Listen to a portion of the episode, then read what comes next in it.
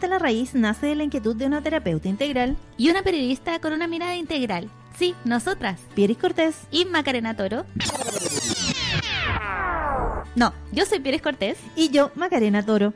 Ambas buscamos visibilizar y tratar de encontrar el camino hacia el bienestar emocional. Y lo hacemos de una manera cercana, como una conversación entre amigas. Y además con interesantes invitados e invitadas. Tras cada capítulo iremos compartiendo recomendaciones, ejercicios, meditaciones, entre otros. Siempre desde nuestras áreas de expertise, comunicación y terapia integral, bajo el rótulo Enraizando. Bienvenidos y bienvenidas a Hasta la Raíz, el podcast sobre bienestar. Hola, ¿qué tal? ¿Cómo están? Bienvenidos a un nuevo episodio de Hasta la Raíz Podcast. Estamos aquí nuevamente reunidas para hablarles de un entretenido tema. ¿Cómo estás, Macarena? Muy bien, muy contenta, ver cómo le ha ido a nuestro podcast. Así que ha tenido una buena recepción. Esperamos ir creciendo, que nos propongan también temas, que aprovechen de seguirnos en eh, las plataformas en las que estamos y que eh, nos propongan, como les decíamos, algunos temas que quieren que abordemos nosotras o con los especialistas y amigos. Y el tema de hoy, ¿qué vamos a hablar? Hoy vamos a hablar de los sueños. Aunque yo debo decir que, eh, bueno, cuando he tenido sueños ha sido como muy específico, pero hay gente que sueña así como casi películas. Pero vamos a ir abordando todas las aristas de los sueños y estas representaciones oníricas que tenemos al dormir. Los sueños. ¿Qué, ¿Cómo son para ti los sueños? ¿Qué, qué significado tienen para ti los sueños? Mira, para mí los sueños son bastante significativos eh, porque si bien uno sabe que sueña todos los días, yo no recuerdo los sueños todos los días. Entonces las veces que los he recordado y que he tratado de retenerlos y como decían las abuelitas y decía mi mami también, contarlos después de las 12, porque era, eh, no era muy bueno contarlo antes. Eh, han sido como en momentos clave los que me he recordado de, los sueños y han tenido eh, significado importante, por ejemplo, la sobrina que estaba embarazada, el regreso de, de alguien, como eh, me pasó también con un robo que tuvimos en, en la casa. Eh, justamente lo que quedó era lo que se habían llevado en el sueño. Entonces, pero las veces que he recordado los sueños han sido como significativos. Yo mm. sé que hay personas que tienen sueños más, más profundos y yo no sé si es que uno duerme como lirón, o como bien.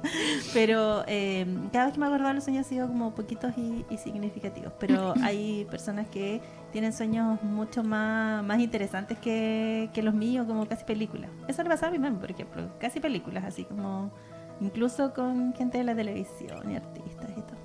A mí me pasa muy poquito, muy poquito me acuerdo de los sueños. Yo me acuerdo mucho de mis sueños, como que tengo sueños muy vividos.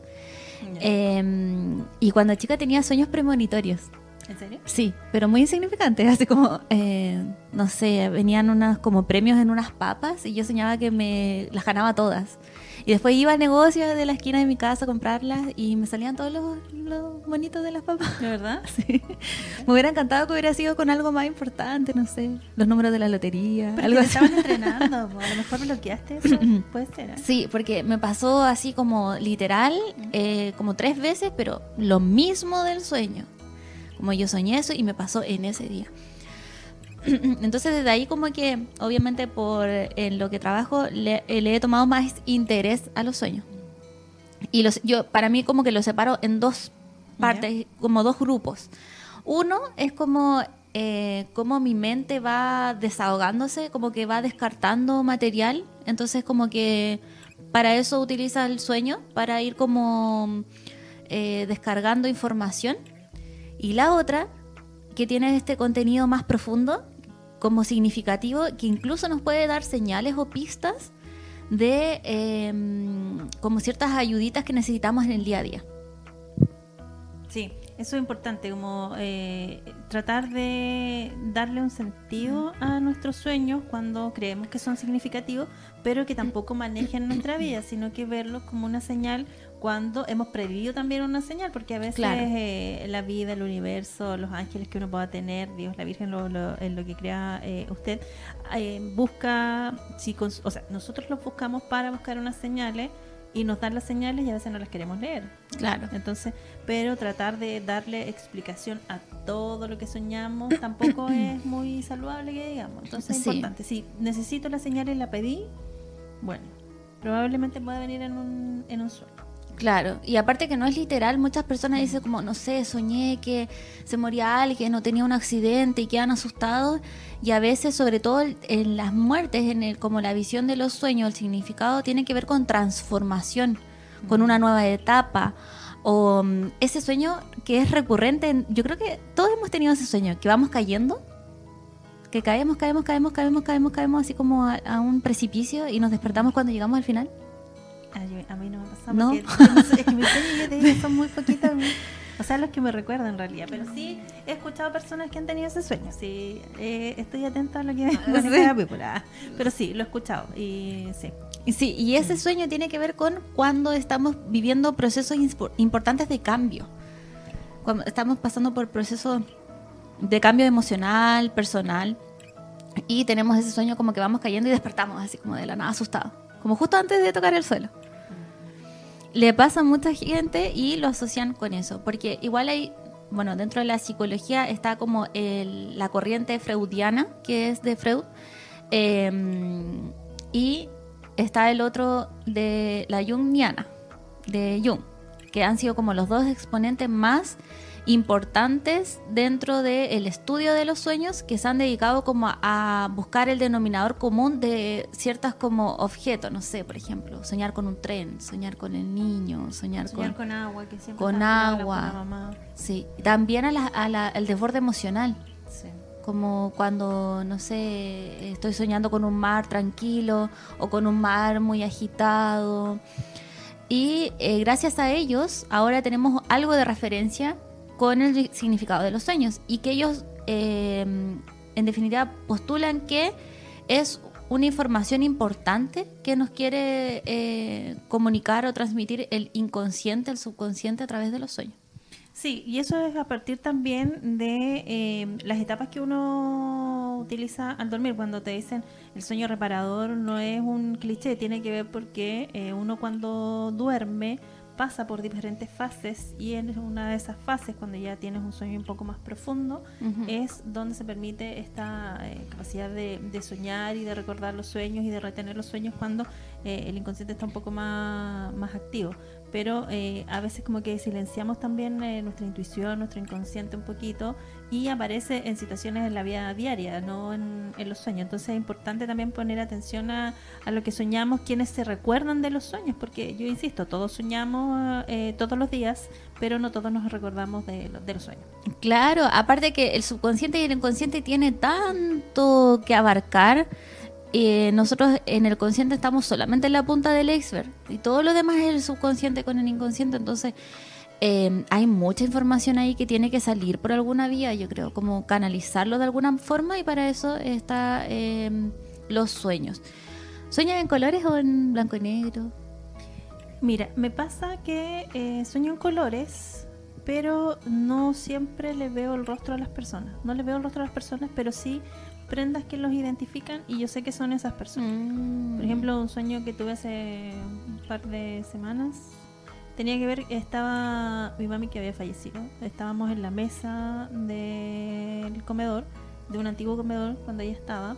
Estaba otra persona, pero yo sabía que era ella por su presencia y por su energía. Yo sabía que era ella.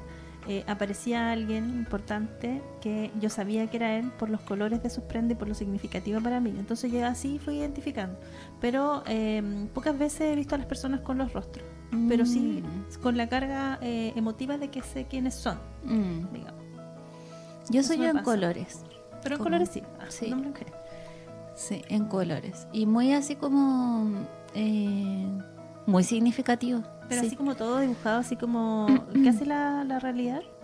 O No. Mucho, sea, no, mucho más como hiperrealista, así como el mar, muy lindo el color, como muy, los colores más fuertes, ¿En serio? M- más que lo de la vida real, así como, sí, como que eso me ha Ah, dado no, cuenta. lo mío es como muy cotidiano.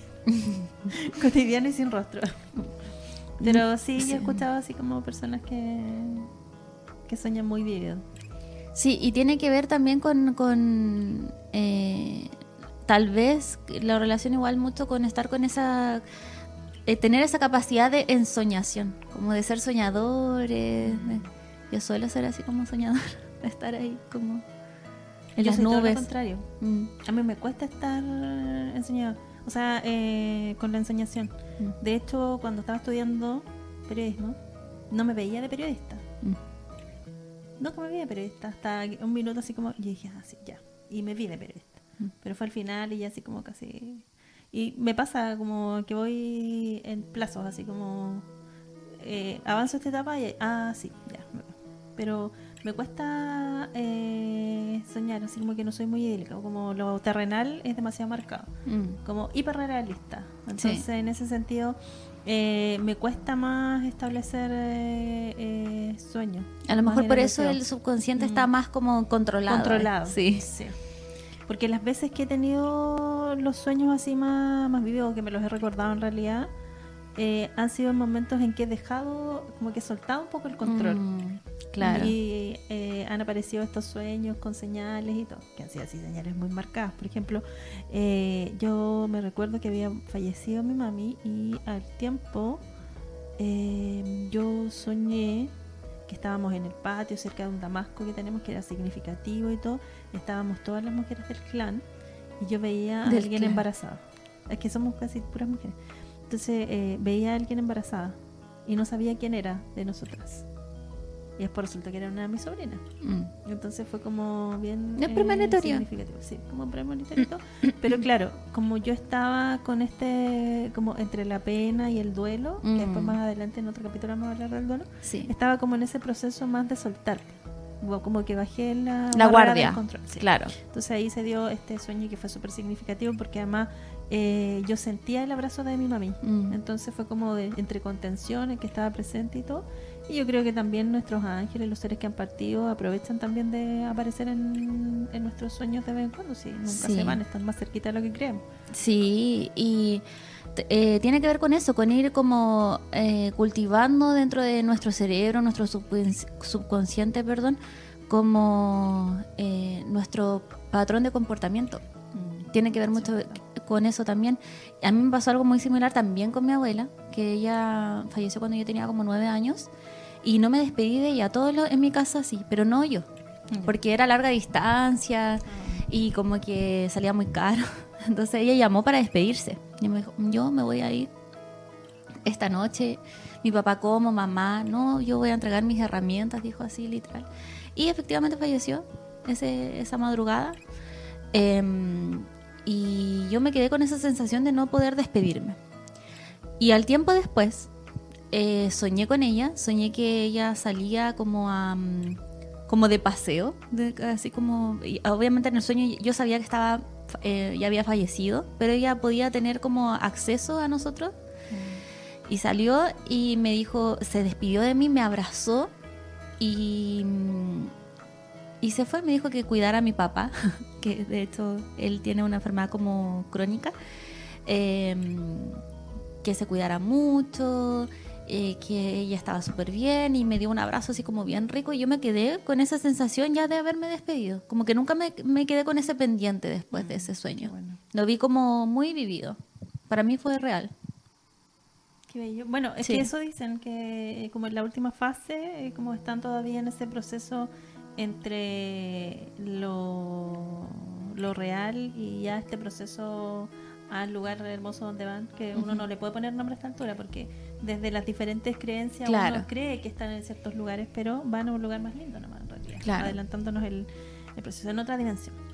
Eh, siempre se dice este como este viaje como que aprovechan de despedir como de eh, hacer eso que estaba eh, como pendiente en este caso despedirse de, de ti pero claro nuestra visión como hiperrealista o muy realista no nos deja eh, quizás ver esa Claro. sentir esas sensaciones porque yo he escuchado personas que han dicho así como no yo sentí que se sentó en mi cama como que había fallecido durante la tarde por ejemplo y yo sentí que me vi- se vino a despedir como que eh, lo sentí sentado en la, en la cama a mí me pasó con mi hermano que yo no alcancé a despedirme y eh, yo sentí después que vino el sueño como que estaba en mi espalda así como que se despidió Sí, es muy común ese relato, sí. como de que están soñando y después dicen, no, pero yo soñé con él y sentí que me tocó, o no era un sueño, o era un sueño, Sí. como que eh, siempre he escuchado Ajá. mucho ese relato de que queda la duda, como, ¿fue realmente o estaba soñando o estuve estaba en un estado mental porque obviamente no estamos tan despiertos aunque despertemos de, un sueño profundo no estamos 100% ahí eh, conscientes entonces queda esa duda de cómo habrá sido un sueño o era real he escuchado mucho ese relato. Sí que en realidad uno eh, debe quedarse con, con eso como con que fue la la despedida, como que no hay pendientes y todo, porque eh, en realidad ellos no se van, están ahí tan cerquita y todo. Y yo insisto, aprovechar los sueños.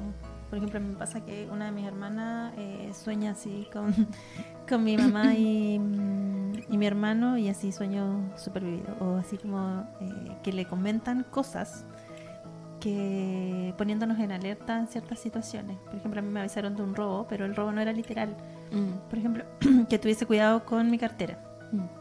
Pero yo tenía cuidado con la cartera cuando estaba caminando en la calle.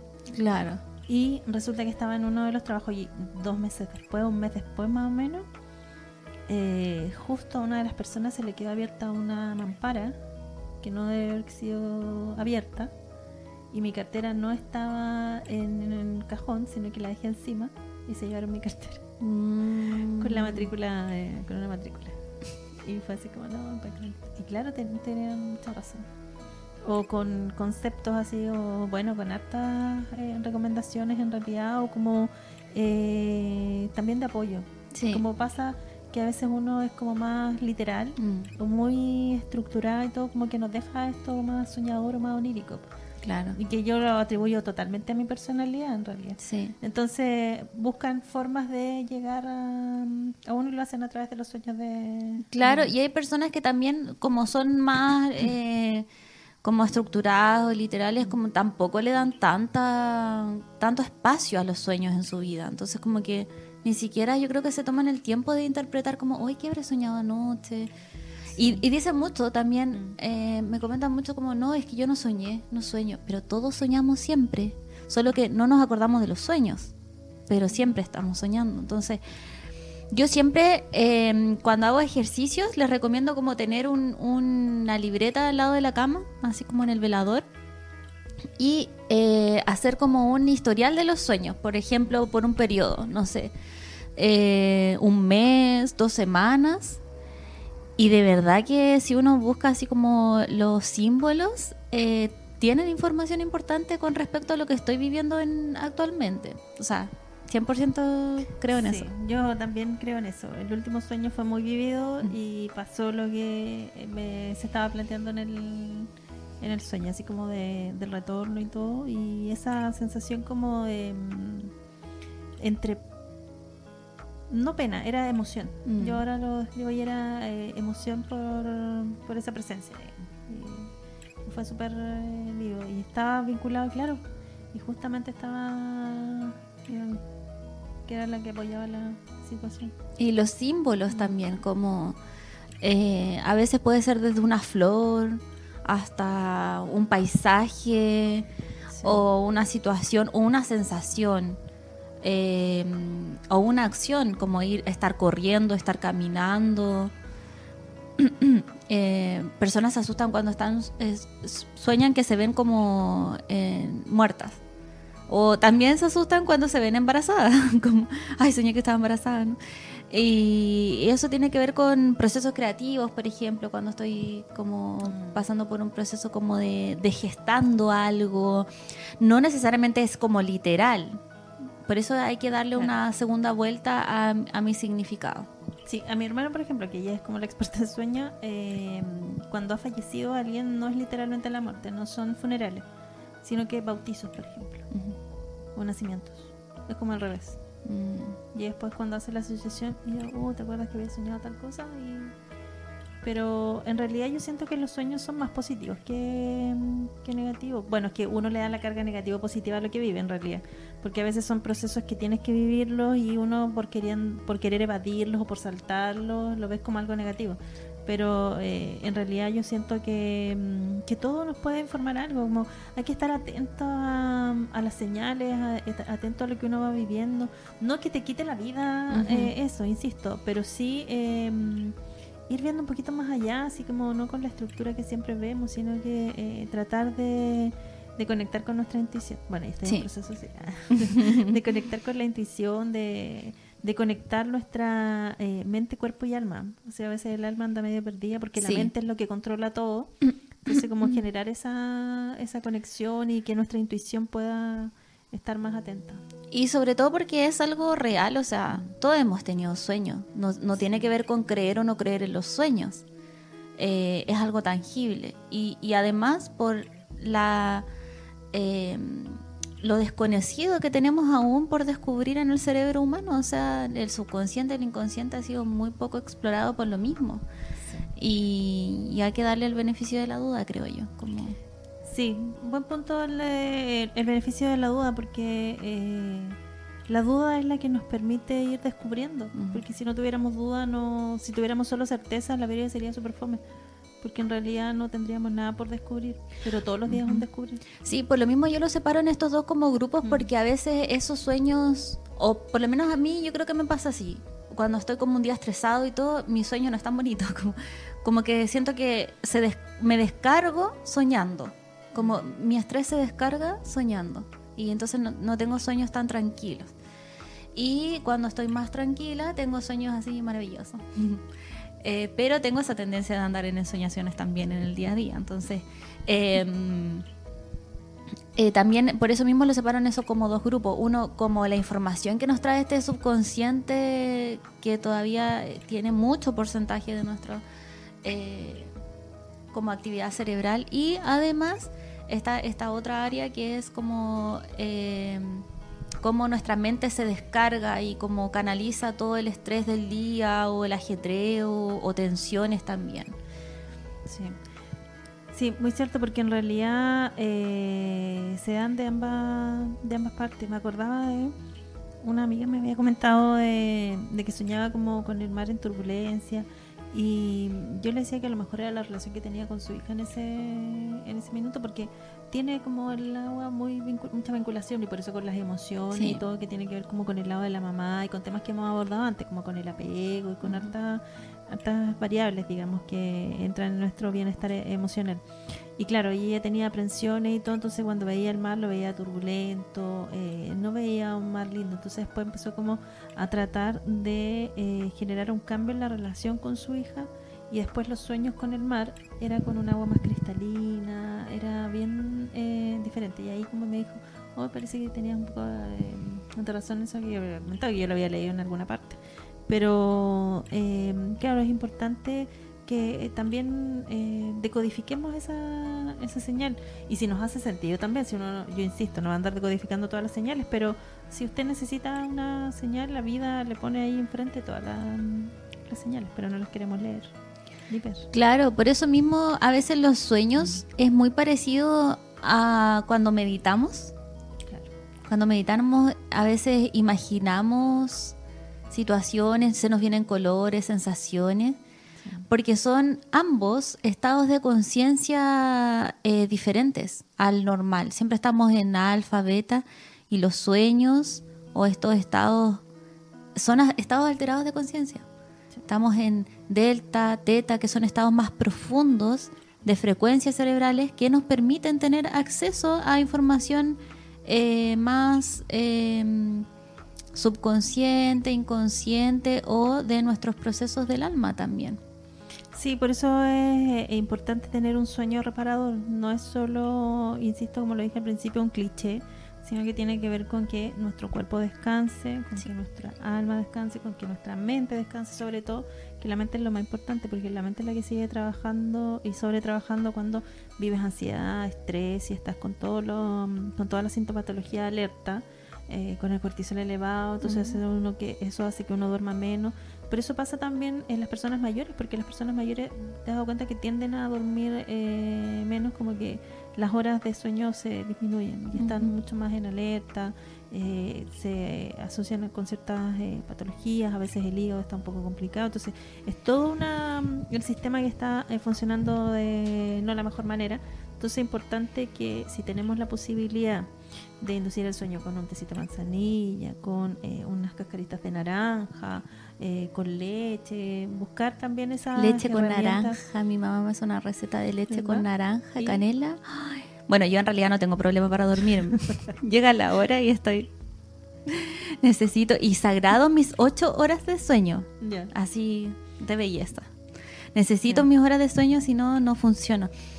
Y yo creo que es muy importante lo que menciona Macarena, como a- y además nuestras células se, regen- se reparan Exacto. eh, literal en, en- durante el proceso del, del sueño. Y em, por eso es tan importante, nuestros yo del futuro lo van a agradecer demasiado, dormir las horas que corresponden. Además, unos estudios últimamente han demostrado que em, podemos prevenir sobre todo muchas enfermedades de salud mental como demencias. Entonces eh, es importante dar énfasis a un buen dormir, un buen descanso y como tú dices, generar una higiene del sueño, como estar yo eh, ya, prepararme para dormir a cierta hora, desconectarme, eh, apagar el teléfono, eh, bajar un poquito ahí las revoluciones y eh, la hora siguiente ya empezar a prepararme el pijama, la cama y todo para yo hacer un, un- sueño reparador y tener un sueño reparador y, y despertar bien con buenas energías, buena actitud también. Sí, es verdad eso. eh, de verdad es un sueño eh, reparador que eh, sirve a, a todo el, a todo el cuerpo y a todo el, eh, el sistema. Y me acordaba también respecto del uso de la melatonina, que hoy día es una hormona que la puede encontrar también de manera eh, natural, entre comillas, pero la automedicación eh, es peligrosa también. La melatonina uno debe tomarla por lo menos un mes y se han sabido de muchos casos de que hoy se está administrando en niños pequeños y lo que puede generar también una problemática eh, importante. Entonces Sí.